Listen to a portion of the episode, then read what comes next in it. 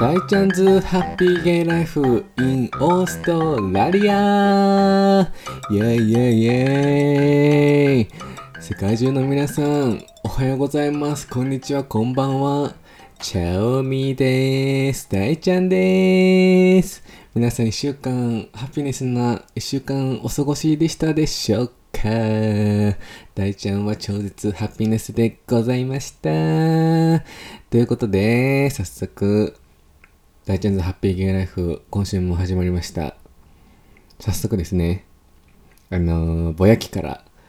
行かせていただきたいと思うんですけれども、今日、今、その収録させているいただいてる日が、なんと、バレンタインズデー。超ハッピーな日でしょもう、オーストラリアの街中はもうバラがたくさんあってもなんかもうそれを見るだけでもなんかもう素敵と思って、まあでも、オーストラリアのバレンタインデーって日本と違ってやっぱその女の子がチョコをあげるっていう習慣ではないので、まあでもなんとなく皆さんご存知でしょうけど、そのチョコをあげる習慣は日本が作ったものだと思うので、こちらは基本的に多分私の解釈だと基本男性がお花をあげたりロマンティックなことをするのがやっぱ英語圏の海外の主流だと思うんですが、そんな気になっちゃうでしょう？皆さんのこの私のどんなバレンタインだったかっていうのをもう最高のバレンタインでございましたよ。なんでかっていうとね、私の大好きな大親友のお姉さんと朝の10時半から映画見に行ったのも最高じゃない最高すぎてヤバみなんですけど、まあ、そこで何を見たかっていうと、私の大好きな大好きなキャラクターが出てる、あの、Birds of Play っていう、あのーハーレークイーン皆さんご存知ですかね？スイサイドスクワットの、あの、ジョーカーの彼女役の。で、あの、彼女がメインの映画で、もうずーっと見たくて私もハーレークイーンももうすごい大好きで、もう彼女みたいな、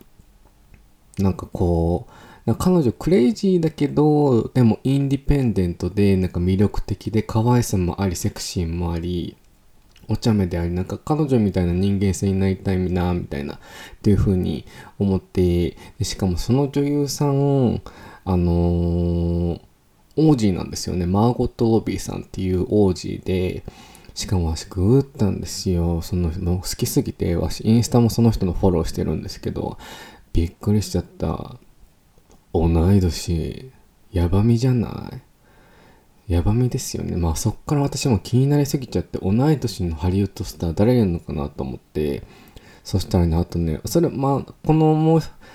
もう一人いるんですけど、すごい有名なハリー・ポッターに出てるあのエマ・ワトソンですよ。同い年なのヤバみじゃない？だってこのせ世界にこのエマ・ワトソン、マーゴット・ロビー、ダイちゃんってこの三大美女いるのヤバみじゃない？この三人、三大、三大美女ですよ、今。この1990年生まれの三大美女。皆さんちゃんとメモっといてください。ちょこの歴史に残る名前だから、マーゴット・ロビー、エマ・ワトソン、ダイちゃんだから、ちょ、それで、よう見知りおきを。ということで、で、お姉さんと大好きな大 C のお姉さんと 映画を見に行ってですね、朝一でもうすごい楽しかったです。なんかもう、最初、パーって言った時に、あ、貸し切りかなと思ったんですけど、誰もいなくて。でもなんか後からちょっとずつ人が入ってきて、映画はね、すごく良かったです。最初はね、なんかスイサイドスクワット見たことある人は、最初はなんか、で私その、作品の紹介でマーゴット・ロビーとか監督とかも、なんか、スイサイドスクワットとは、すごい直接的にはなんか繋がってないっていう風に書いてあったんで、あ、そうなんだと思う、それを前提で見たんですけど、確かになんか、スイサイドスクワットのイメージのままそれを見ちゃうと、あれってなっちゃうのかもしれないです。でも、それは最初のほんと10分ぐらいで、最初、あ、なんか、ちょっとイメージと違うなと思ったんですけど、でも、本当も映像も綺麗だし、そのハーレークイーンもまだ残、ハーレークイーンのあのお茶目さも残ってたし、全然それは、それですごい楽しくて、そのバラズ・オブ・プライも。ただその、日本の皆さん多分、日本は来月公開とかですよね。と、なので、そのスイサイドスクワットをすごいがっちりそのままのイメージでいくの、いかないようにした方が、よりすごい楽しめると思います。そう。映画はすごく楽しかったが、で、そこでですね、もう もう爆笑、爆笑ですよね。あの、映画館、オーストラリアにある、あの、ホイッツシネマっていうところで見たんですけど、私その映画館大好きなの。なんかその椅子がね、めっちゃ、ごめんなさい、話ずれちゃうんですけど、そこの映画館、椅子がね、めっちゃ足元が浮いて、こう、めっちゃリラックスできるソファーなんですよ。そう、多分オーストラリアの主流の映画館でホイッツシネマ、イベントシネマ、あとデンディ、デンディでしたっけ？っていうのが主流で、多分イベントシネマが多分すごい主流なのかな。だけどホイッツシネマの方がすごい好きで、その椅子があるからっていう理由。なんかすごいリラックスして映画見れるんで、オーストラリアに住んでる人、これから来る人は、あの、ぜひ、ホイッツシネマそして朝の回って基本的に安いので、それを狙い目で行くのがめっちゃいいですしかも貸し切りってこともたまにあるんで、私それを狙っていつも一人映画して、ふんふんってなってます。で、でですね、そう、話がちょっとずれちゃうんで、ちょっと巻き戻しの、で、その、終わり、映画終わりました。で、その、大親友のね、お姉さんがね、そのもう終わって暗闇でですね、もうその、今も思い出すだけでも笑っちゃうんですけど、ポップコーンをね、ラージのポップコーンをね、こう、なんかほんとなんかスローモーションのようにファーンって、パラパラパラパラパラって宙に舞って、こうぶちまきちゃったんですよ。私それもめっちゃこう横でめっちゃうわーって言うて、めっちゃクラッカーのようにポップコーン飛んでるー と思って、すごいもう、お茶目で、あ、可愛いなと思って爆笑しちゃいました。私もね、同じポップコーンをぶちかまけるっていうね、経験が、その、高校生の時あるので、なんかそれも思い出しちゃって、そう、その映画館、そのリラックスするっちゃ、の、いいと、あの、めっちゃ笑っちゃう。そう、悪いところは、その、椅子がこう動いちゃうんでなんかそのいつもの姿勢と違う感じでポップコーンとか普通の映画館は多分その椅子とか背もたれとか動かないんでだけどその椅子すごいリラックスできちゃうからなんか座椅子みたいな座椅子みたいな感じなんで足足もベローンってこうこう伸ばせますしそうだからそのジュースとかポップコーンを多分ぶちまきやすいんですよ。すごくぶちまきやすいから、それだけ要注意。私も一回、一人映画して、しかもその時白い T シャツだったんですよ。なんかこう、いつもファンタオレンジを頼むんですよ。私ファンタオレンジ大好きで。で、こう、チューって吸って暗闇で。すごいなんかこう、なんかこう、顔だけこう前にやってチューって吸ってやったら、めっちゃ口からファンタオレンジがうーって落ちちゃって、で、その T シャツの上にブーってなっちゃって、そしたらもう T シャツがね、その映画終わった後もうめっちゃオレンジでね、そういう、あの、映画見に行く際は白い T シャツ着てちゃダメね、皆さん。それを要注意。ということで、今回のあのー、ぼやきはここら辺で、皆さんちゃんと覚えててくださいね。1990年生まれの三大美女、エマ・ワトソン、マーゴット・ロビー、大ちゃん、よろしくお願いします。ということで、今回の本題に行きたいと思います。まあ、前回に引き続き今回もゲイネタでいこうと思うんですけれども、ちょっと、ちょっとおしもな話が入っちゃうかもしれないので、ちょっとそういうの苦手だなって人は、ちょっと飛ばしていただけると嬉しいんですけれども、ちょっとおしもっていうか、ちょっとそのゲイの、まあ、タイトル的にはゲイの夜の営み講座ということで、その夜の営みのなんか、ことをちょっとお伝えしたいなと思っていて、ちょっと興味ある方はぜひチェケラッチョしていただきたいんですけれども、まあ、前回のポッドキャストでも私はそのぶっ込まれる側とお伝えさせていただいたんですが、まあ、多分そこまでその同性愛のその夜の営みについて興味ない人はどうやってるんだろうとか思ってる方いらっしゃると思うんですね。なんかそのちょっとちょっと夜の営みの話をお話説明していけたらいいなと思うんですけども、でもこれはあくまでもゲイの男同士のゲイの話として、あの、捉えてください。私はそのレズビアンの方の人たちの、あの、夜の営みの仕方ちょっと知らないので、あくまでも、しかも私流のっていう風でお、お、あの、お受け取りください。私流の説明でいくので、あの、もし他の、あのゲイの方とか先輩のゲイの方が聞いてらっしゃったら、ちょっとそこ違くねえかって思うところあるかもしれないですけど、私流の説明で活かしていただきます。ということで、早速行くんですけれども、その前回のポッドキャストで私は、そのぶっ込まれる側って言ったじゃないですか。バナーナをバナーナをぶっ込まれる側って話したんですけどえそのぶっ込まれる側って何みたいなってなると思うんですよねまあその多分お聞きの方はもう私のこのポッドキャストのタイトルでゲイって回もゲイ私ゲイだでってなってるんでそのゲイのその夜の営みの仕方を大体分かってると思うんですけれどもまあそのやっぱバナーナをあのピーチのつぼみに入れるんですよ。あの夜の営みの時は。なので結構ねハードなんですよね。ハードだと思います。でもやっぱその人の体の特徴もあると思うのででも私はそのぶっ込まれる側として生きてきているんですけれどもまあでもそのぶっ込まれる側バナナ側ってなるとそのそれをどうやってゲイの方たちは決めているんだっていう風になると思うんですけどやっぱそれは多分メンタルの問題。私はもともとそのやはりその別に私ほげるとかちょっとおかまちゃん系とかっていうわけではないので普通の見た目はもう普通の男性で別に体を変えたいわけでもちょっとドラッグクイーンになりたいわけでもちょっと女の子っぽくしたいわけでもない。ただそのままでゲイなのでそうなでもメンタル的にその恋愛面とかではその尽くしたいとかちょっと守られたいっていうタイプなのでこの心の。だからやっぱ多分脳みそはちょっと女性の寄りなのかな。ってなると思うんですよ。ででも別にすごい女の子になりたいってっていうわけではないので。で私はそのなんとなくだその流れで受ける側ってなってたのででやっぱその責められる方がその夜の営み並み的にまあ興奮というかその興奮しちゃうからそうもうはっきり言うわ。興奮しちゃうからそっちの方が自分には向いてるかなと思って生きてきたんですよね。えじゃあそのぶっ込まれるぶっ込まれないぶっ込むぶっ込まれないとかね。そのバナナ側ピーチつぼみ側ってまあ日本語ではそのバナナ側は立ちって言うんですよねでそのピーチつぼみの方は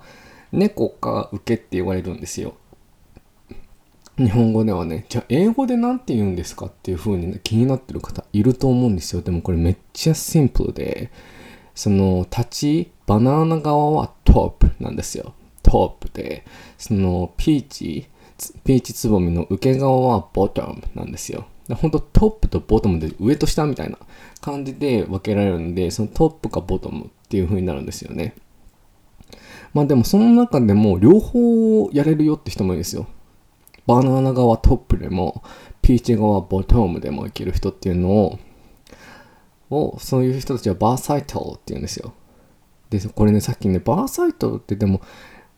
バーサイトってまあどっちもってきっと意味なんですよ。だだけど、私ちゃんと英語で調べたことなかったんで、さっきあの Google 先生で調べたら、もう、ちゃんとした意味が多彩なって意味なんですよ。確かに多彩と思って。なんかすごいエロティックと思って、その多彩エロティックな多彩ってやばみじゃね？と思ってっていうこの私の勝手に思った Google 先生に教えてもらったっていう感じなんですけれどもそうなのでそのバナナをトップあのピーチ側はボトム。で両方いける人はバラサイタルって言うんですけどそこの3つに分かれていてっていうのが英語のでの説明ですよね。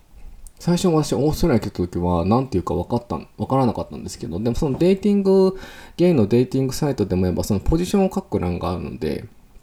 トップかパラサイトかボトムってあるのでそれでああそういう呼び方なんだって自然に学びましたね私は。あ面白いと思って。で基本的にその私の個人的観点ですよ。私がまだ日本にいた時はそのボトム側の人は基本的にもうなんか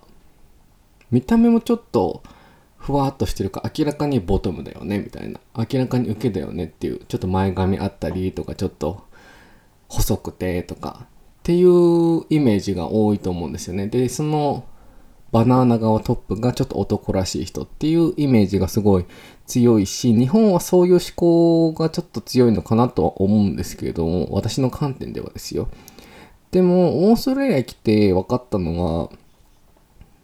なんかそんな子もちろんいますよ。ちょっと女の子っぽいとかちょっとおかまちゃんってかほげてるとかっ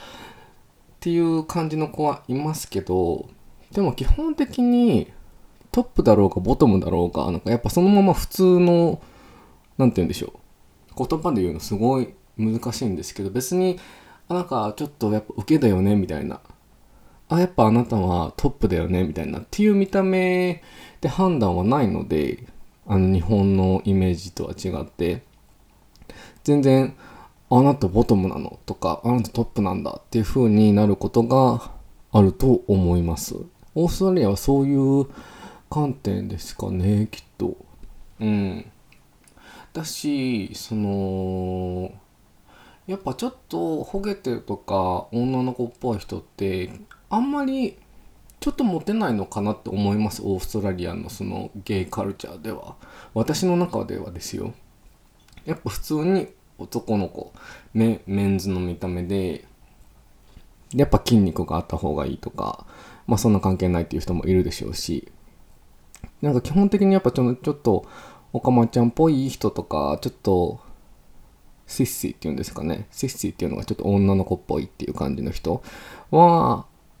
あの仕草とかっていう人はなんかうんあんまそういう人と男ぽ男らしい人っていうのが付き合ってるっていうのがあんま見ないのでちょっと需要はないのかな。オーストラリアでは。とはすごく思いますね。で皆さんが気になっちゃってる大ちゃんのポジションはって、まあ、前のポッドキャストで言っちゃったんですけど、まあ、私はもうそのボトムなのででボトムをこの私の経験上ですねそのボトムをやっていてやっぱ大変だなって思うのはやはりそのピーチのつぼみちゃんに入れるわけじゃないですか。そのピーチのつぼみちゃんってあのベーシックリエッセンシャルにね本質的にやっぱ排泄物を出すところだからあのバナナをぶっ込まれたところとって気持ちいいかって言われたら正直私はそんな今までのこの夜の営みの経験上すごい、あ、もうすごい快感みたいな。っていう経験は数少なくて正直。でもそこにやっぱその気持ちよくなるポイントってあるじゃないですか。前立腺っていう。なんかそれで、それですごいやっぱ受けをやるのが好きっていう人もいますが、私はそのやっぱ前立腺が鈍いのかしらね。なんか別にそこですごい気持ちよくなるっていうのは数少なく、いいので、だから一時期すごい悩んだです。私、私ボトムでいいのみたいな。っていうふうに一時期なんかちょっとやっぱ悩んでた、悩んじゃった時もあって、でまあそれを貫いて生きてきたんですけど、なのでしかも私の、あのー、意見では、多分アジア人のお尻のピーチのつぼみって多分すごいタイトなんですよ。タイトだから本当ルーブあの、オーストラリアでローションのことをルーブって言うんですよ。でもローションは本当マッサージの、すごくここめっちゃ小ネタですけど、ローションって言っちゃうと多分マッサージのローションになっちゃうので、なんか夜の営みに使うそのローションってルーブって言うんですよ。そう、ルーブ使わないとやっぱアジア人のお尻のピーチのつぼみはタイトなので使わないとやっぱ入らないですし、でもあのウエスタンの人白人の人は多分体の作りが違うんでお尻のつぼみが多分ルーブなくてもいける人も全然いるんですよ。多分柔らかいんですよね。そう。しかも多分ウエスタンの人のバナナってソフトだからあのー、ハードになったところってすごいもうすごいめっちゃ下ネタなんですけどでもこれめっちゃ重要だと思います。なんかこれからあのー外国人の方とお付き合いの方とかこれからちょっとちょっとつまみたいわっていう人とかそうウエスタンの人ってもうザ白人系の人で多分基本バナナがハードになったところってやっぱソフトなんですよ。ソフトだから多分入りやすいんですよね。多分でもアジア人のバナナってハードになってもう硬いんですよ。だからこの私の経験でもしもあのもちろんアジア人の方とも白人の方とも他のラテン系の方ともあの29年間の中であの営みを過ごしたことはありますがやはりでもウエスタンの白人の人の方がやはりスルッとは入る。入るけどやっぱトゥルンと出やすい。なのでテクニックが必要ですよね。でもアジア人の人のバナナって硬いから入ったらもうトゥルンとは出ないしっていうあれなんですよ。でもラテン系の人とかスパニッシュ系の人も基本あのー、硬くなるのでだからアジア人寄りなのかなとは思うんですけどそう。っていう感じですかね。その体の 体の生態調査ねわしバイオロジストじゃないんですけどっていう私のこの経験上の話ですよ。でその私がその受けでいていいのかって一時期悩んだ時もあってやっぱ感じることが少ないのでそのやっぱ夜の営みの中で興奮してそのお尻なんかその雰囲気で興奮させてるのがやっぱありますよね。だからそのトップの人のすごいテクニックってすごい重要。すごい重要です。だってやっぱ少なからずボトムは女性の方もそうだと思うんですけど気持ちよくないとってやっぱ若干演技はするんですよね。なぜならばそのとあの男の人にそのトップの人にもちろん気持ちよくなってほしいからっていう私はやっぱ夜の営みってお互い気持ちよくなければ意味がないと思うので片っぽが気持ちよくなかったところだって意味がナッシングなんですよ。そうだからお互い気持ちよくならないといけないからやっぱだからこちらも私もボトムとして誠意を持って相手を気持ちよくさせてあげなきゃっていう誠意を持ってやっぱ夜の営みはめぐあの戦いたいので戦いたいって言い方すごいおかしいですけどその戦に行かなきゃいけないんで。なので一時期すごい悩んでやっぱ夜の営みやった時にごめんやっぱ今日無理とか断っちゃう時あるんですよ。お尻がつぼみがタイトすぎて。で一時期すごい悩んでやっぱちょっと練習もしますよね。そのアダルティーなトイを買ってやその自分のすごいパーソナルな話ですけどやったりとかっていうボトムはね大変な面がいっぱいあるんですよそのやっぱ自分はボトムだけどお尻感じないしタイトだしどうしようって悩んでる方もいると思うんですけどでもそれはやっぱお互いの相手の方とのウィンウィンなんで、そう、やっぱ練習することも大事だと思いますし、そのアダルティーな問いで。で、私も一時期アダルティな問いを使って練習もしましたし、でもやっぱり相手のトップの人が作ってくれる雰囲気がやっぱ重要ですよね。それによって、よし、頑張るぜ気持ちよくさせるぜってなるんで、すごいこれトップの人にめっちゃプレッシャーかけちゃうと思うんですけど、でもやっぱ体力を使うのは確実にボトムの方なんで、だって普段排泄するところにバナナを入れるんですよ。そんな出すところに入れるんだから、それは体力めっちゃ使うんですよ。その常時の後に、夜の営みの後にやっぱ、つぼみの様子が やっぱおかしくなる、おかしいんですよね。やっぱ、普段キュッてなってるところがちょっとルーズしちゃってるから、うーん、みたいな。そしたらその営みの後必ず多分ねボトムあるあるなんですけど多分ちょっとトイレに5分ぐらいこもるやっぱルーズだからその流れちゃうんですよいろいろなんでそのトップの人はそういうトップしかやらないもちろんトップの人も分かってると思うんですけどその気持ちは。そのそれを踏まえてやっぱぶっ込む用意をしていただきたいという私の願いだしでも私はでもトップの人にも気持ちよくなってもらいたいから私も誠意持って準備満タンでいつもそのワンナイトだワンナイトだろうが恋人とだろうが誠意を持っていつも私は夜の営みをの戦に出ておりますっていうなんか別にどうでもいいわみたいな。皆さんどうでもいいもいいわと言わないとね。そう。なんででも撮ってでもここ最近ねめっちゃ心境の変化あったんですよ。何って思うんですと思うんですと思うんですけどその、ね、最近ちょっとトップもやってみようかなって思っちゃってるこの私私ここ新しい境地行っちゃうみたいなバラサイトになっちゃうみたいな。なんかその方が人生楽しいなと思ってそうなのでちょっと興味ありありなだから30歳になったらちょっと両方いけるようにちょっと練習しよっかみたいなそうその方がでパートナーがもし今後できたパートナーがバーサイトルで、私もバーサイトルだったら、多分、夜の行事は、花輝きますよね。花咲、花咲、花咲ですよ。花咲ってなんやねんって今自分で思ったんですけど、やっぱ少なからず、この私の個人的概念ですよ、これも。やっぱあのー夜の相性ってとても重要だと思います。それはすごい重要なポイントでもあるし、あとキスの相性も重要ね。これ、私の、私の個人的なね、キスの相性が悪かったら私まず無理なんですよね。なんかやっぱキスする種類もいっぱいあるじゃないですか。私めっちゃグッドキッサーなんで いろんなキスに対応できるんですけど、でも無理な人は無理なんで、そのキスと、やはり夜のジョージはやっぱり相性良かったら悪いことはない。そう相性悪くてなんかセックスレスになっちゃってとかそこに不満があってってなっちゃうとやっぱあれなので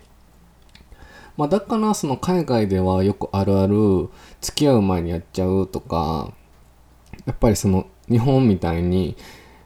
好きです彼氏彼女になってくださいっていうのは基本的にそんなないのでやっぱりデーティング期間があってそのその中で体の相性も見ますしきっと。だからその体の相性を見るっていうのはすごく重要だと思うのでなんか日本ってやっぱその夜のことをやっぱ何かしらのっていうかふふわふわってしちゃうところあると思うんですけどやっぱそこオープンにやった方が私はすごくいいと思いますこのそのお互いの未来のためにもなるし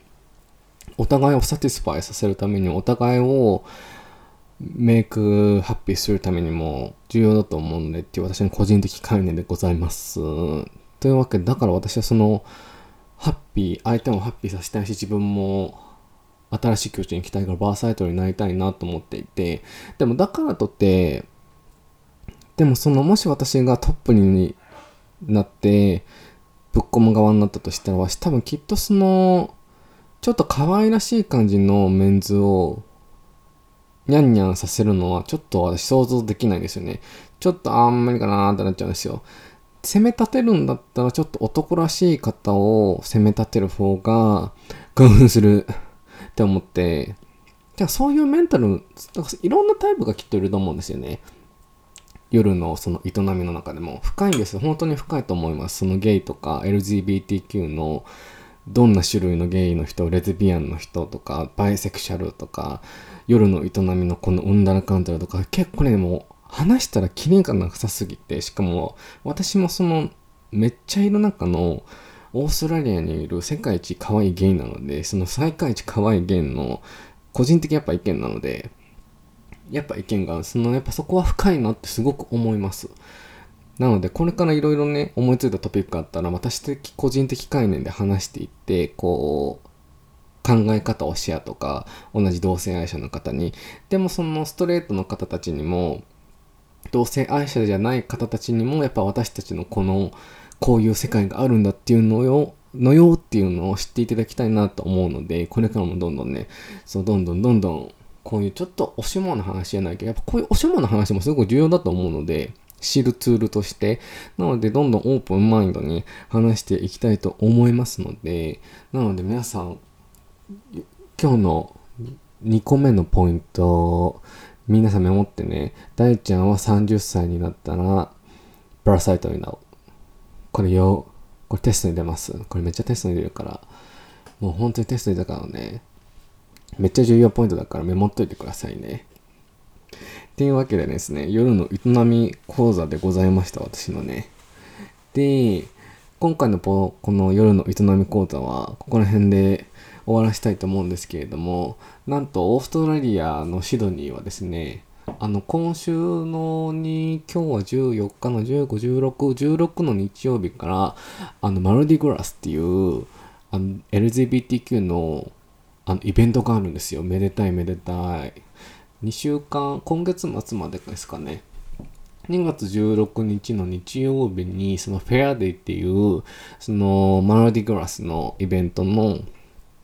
お祝いのイベントがあると思うので、もし興味ある方、ぜひ行ってみた方がいいと思います。すごい面白いので、もうでもゲイ、レズビアンの方めっちゃいますし、面白いですし、行った方がいいと思います。私はね、もうもう3、2、3回見てるので、で、私、こう見えてね、人混みがちょっと苦手なゲイなんで、そう。今年もパレ、パレードがあるんですよ。世界一大きいのか、世界2番目に大きいのか、詳しく忘れちゃったんですけど、そのパレードもあるので、そのオーストシドニーにニューな人ですとか、絶対見に行った方がいいと思います。そのパレードは29だったかな ?28 か29なんで、ぜひググってみてください。そのパレードも、そのオーストラリアのオックスフォードストリートっていうゲイのストリートがあるんですけど、そこでパレードやるんですね。すごい盛大なパレードで結構多分2、3時間以上とかやるのかな。やるので、でも、そう、絶対面白い。なんかディズニーのパレードみたいな感じなんですよ。すごい面白いんで、そのオープニングのね、基本的にレズビアンの人たちだと思うんですけど、あの、いかついバイク乗ってブンブンブンって始まるんで、あれはね、絶対見た方がいいです、皆さん。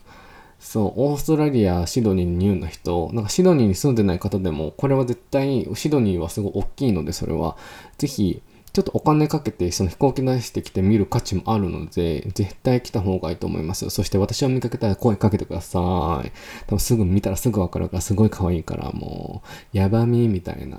もうお尻プリプリさしてるからね、その絶対見かけると思うんで っていう、そうっていうお祭りがあるので、なんかそれについても、まあ、次回か、次次回か、まあ、いつか話したいとは思っているので、ぜひお楽しみに待っていただけたらと思います。思います。ということで、バレンタインデー皆さん、良いバレンタインデーでしたかね私は超ハッピーでした。すごい幸せなバレンタインデー。こんなハッピーなバレンタインデー初めてみたいなっていう感じでした。今日のバレンタインデーは。もう私ね、ブラウニー作ってん。ちょっと最後にちょっと、ちょっとまたぼやき入れていいですか？ブラウニー作ってん。私こう見えてめっちゃね、家事得意なんで、掃除洗濯、炊事めっちゃ得意なんで、昨日めっちゃね、ブラウニー作ったんですよ。で、湯煎でチョコレートとかしてバカバターやって、でね、なんかナッツを入れようと思ったんですけど、なんかくるみとかカシューナッツとか無難なの入れるのつまんねえなと思って、わし、ピスタチオ買ったの。でもね、難点、ここね、わし買った後に失敗した。全部からつき。全部から好きだった皆さん。殻むくのに一番時間かかったわ。20分ぐらいずっとね、無でね、ずっと無で加藤ミリアの会いたいを聞きながらずっと皮むいてた。誰に会いたいんだろうね。ずっとピスタチオの剥いて、でもね、美味しく仕上がりました。もう、美味しく仕上がってもさすが渡すと思って、まあそんなハピネスなバレンタインデーでございました。で、最後に、あのー、私のインスタグラム、そして E メールの説明をします。しますなんでしょうね。さあ、私のインスタグラムぜひフォローしてください。最近すごいインスタグラムのフォロワー数が急にドゥドゥドゥンって多分このポッドキャストを聞いてくれたです方とか、そのなるみさんとしのぶさんのポッドキャストから来てくれた人とかですとか、すごいメッセージくれて本当にありがとうございます。すごいサポートがすごい嬉しくて、もう嬉しい限りなので、そこでメッセージとか送ってください。ちゃんと返事しますので。で、そのインスタグラムのあれ、名前が、大茶おみ0520ですね。大茶おみ0520。スペルが DAICHAOMI0520。DAICHAOMI0520 になっております。で、E メールの方もぜひ、なんか質問とかこういうトピック話してくださいとか、ぜひあったら、そのオーストラリアのこととか、これからワーホリとか学生できますって方知りたいトピックとかあったらなんか話してくださいっていうのがあったら私的観点でよければお話ししますのでリクエストあればぜひ E メールしてください。そちらもあのインスタグラムと一緒で大ちゃおみ 0520-gmail.com ですね。大ちゃおみ 0520-gmail.com daichaomi0520 DAICHAOMI0520 ですね。よろしくお願いします。もしスペルわからなければ、ポッドキャストとか Spotify のあの、詳細の方に載せてるので、そこからコピペしてぜひ、あの、インスタフォロー、そしてリクエストとか、あの、感想とかぜひ送ってくださった私の励みになりますので、よろしくお願いします。ではでは皆さん、良いバレンタインデーでございましたでしょうか？ロマンティックなバレンタインデーでしたでしょうか？今週末、週末、良い週末を、スペシャルな、めっちゃまとまんね、ごめんなさい。ハピネスなね、スイートな、ラブリーな、あのー、週末にしてください。ではでは、第4回、3回、ごめんなさい、めっちゃ忘れちゃった。の、大ちゃん流ゲイの夜の営み講座でございました。また来週、良い週末をバイバーイ